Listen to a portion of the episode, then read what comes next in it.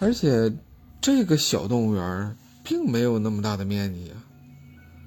于是他们跟着人群往里走。爸爸突然发现前面排队的人好像非常的有组织、有纪律，而且每一个人都是人挨着人往前走。走到每一个动物跟前的时候，他们只是机械性的拿出手机，并且用一种很诡异的姿势做一个自拍，然后收起手机就往下一个地方走。当他们来到了动物园的门口。这个时候，他发现工作人员手里拿着宣传册，宣传册上面印着非常醒目的几行大字：“请您在游乐场去最热闹的地方玩耍，但如果这个热闹超出了你对热闹的理解和常识，请立即离开游乐园，否则您发生什么危险，我们将无法第一时间帮助你。”于是，爸爸用手拽着王千文，告诉赛雷：“赛雷，你稍微观察一下周围的环境，我来看一下这个说明书。”赛雷点了点头。于是，爸爸接着阅读：“游乐园守则一：当你遇到我们的工作人员向你兜售这个游乐园的纪念品，请您不要随意购买。”尤其不要购买人形头像和黑白颜色的纪念品，因为它们很可能不属于这个游乐园，并且会给您带来危险。守则二：如果你遇到需要帮助的人，请仔细鉴别他还是不是一个正常的人类。如果不是，请您立即逃跑，并且。向我们身边穿着黑色制服的工作人员求助。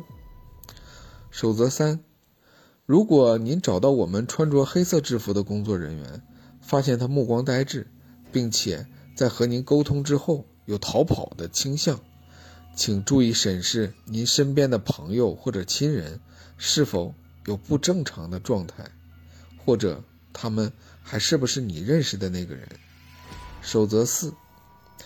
就以上几条，如果您觉得其中一条已经发生在您的身边，请立即退出游乐园，并且请在太阳落山之前一定离开，否则我们将无法保证您的安全。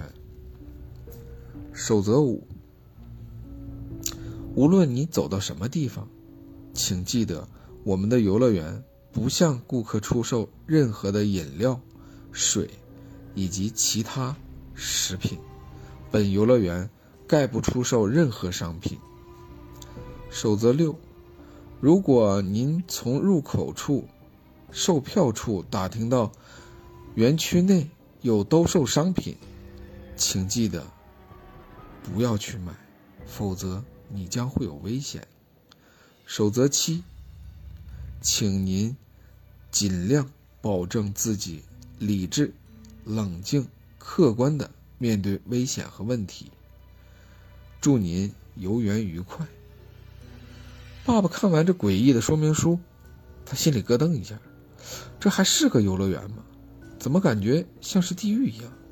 而且，这守则上说的很明显就是进来一定会有危险，而且还说门口的岗亭不会告诉你里面有卖东西的。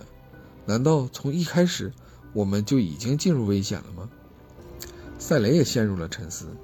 此时，他们决定究竟还要不要去继续进行下一个项目。所以，爸爸看了看赛雷，看了看王千文，把心一横，赶紧离开这儿。如果再不离开的话，就一定会出现危险。但是，当刚转身要走的时候，爸爸疏忽了，没有照顾到赛雷，结果。那个说话阴阴的人，突然从一个阴影里面出来，一把夺走了赛雷。爸爸领着千文继续往前走，走了一段，爸爸突然想：“哎，赛雷哪儿去了？”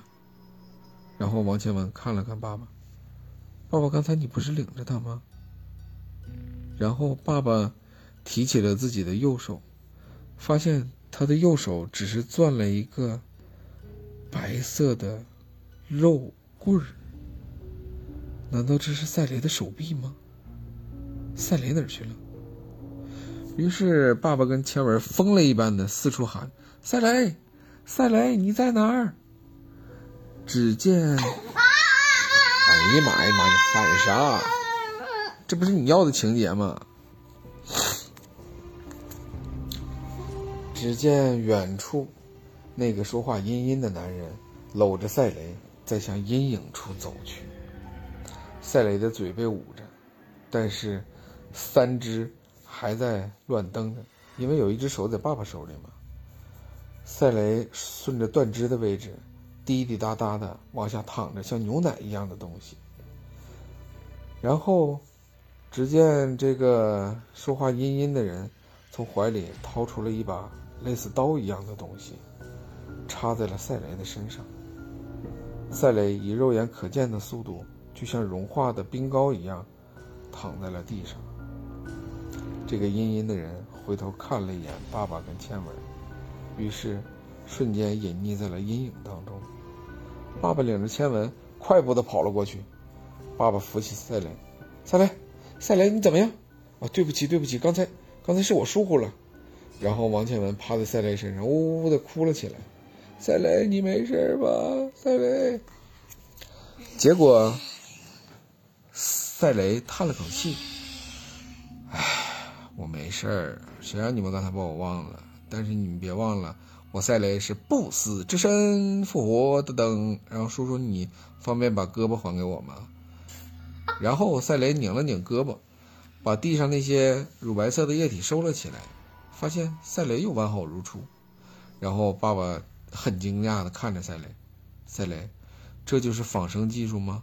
赛雷说不是，叔叔你忘了，其实我是个外星人，你们地球人根本杀不死我，而且我刚才已经在这个坏人的身上种下了一个 GPS，待会儿我们帮手到了之后就可以逮捕这个坏人了。然后千文疯狂的拥抱赛雷啊，赛雷你没事真是太好了。然后赛雷说：“哎哎，咱们现在抓坏人呢，你冷静冷静。”我就说。不一会儿，赛雷的 GPS 上出现了一个大红点，在滴滴滴的响。赛雷看了看他的 GPS，叔叔，我想我们是找到这个坏人的根据地了，而且这个游乐园的秘密，我们也即将。可以揭晓了。于是，爸爸从怀里掏出了武器，紧紧攥在手里；另一只手掏出了亲子绳，一只手拴在了千文的手上，这样他就不怕坏人把他抢走了。虽然很别扭，但是爸爸还是用手又牵起了王千文的手，做了一个双重保险。这时，他们。在游乐园里强行征用了一辆玩具摩托车，虽然跑起来不是很快，但是起码比普通跑步要省劲多了。他们来到了赛雷 GPS 的红点位置，赛雷看了看，哎，这不是个公共厕所吗？只见这个公共厕所修建的非常的大，而且大的吓人，但是却只有一个小小的门。只能容纳一个人出入。这时，爸爸对赛雷说：“赛雷，你走第一个位置，让千文走第二个位置。这样的话，我们的前后有个照应。”赛雷点了点头。于是，赛雷第一个冲进去，左右两边确认了一下没有危险。千文进去之后，爸爸接着跟着进去。但结果，三个人刚进去之后，大门就咔嚓的一声锁了起来。顿时，厕所里面所有的灯全部都熄灭了。这个厕所就像是用黑布遮起来一样，里面黑黑的，伸手不见五指。于是，赛雷掏出了他的小型发光机，把空间稍稍照亮了一些。就这样，诡异的一幕出现了。这个厕所里。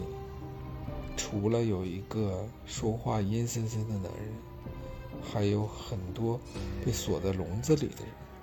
他们看上去就像是受了很长时间的虐待，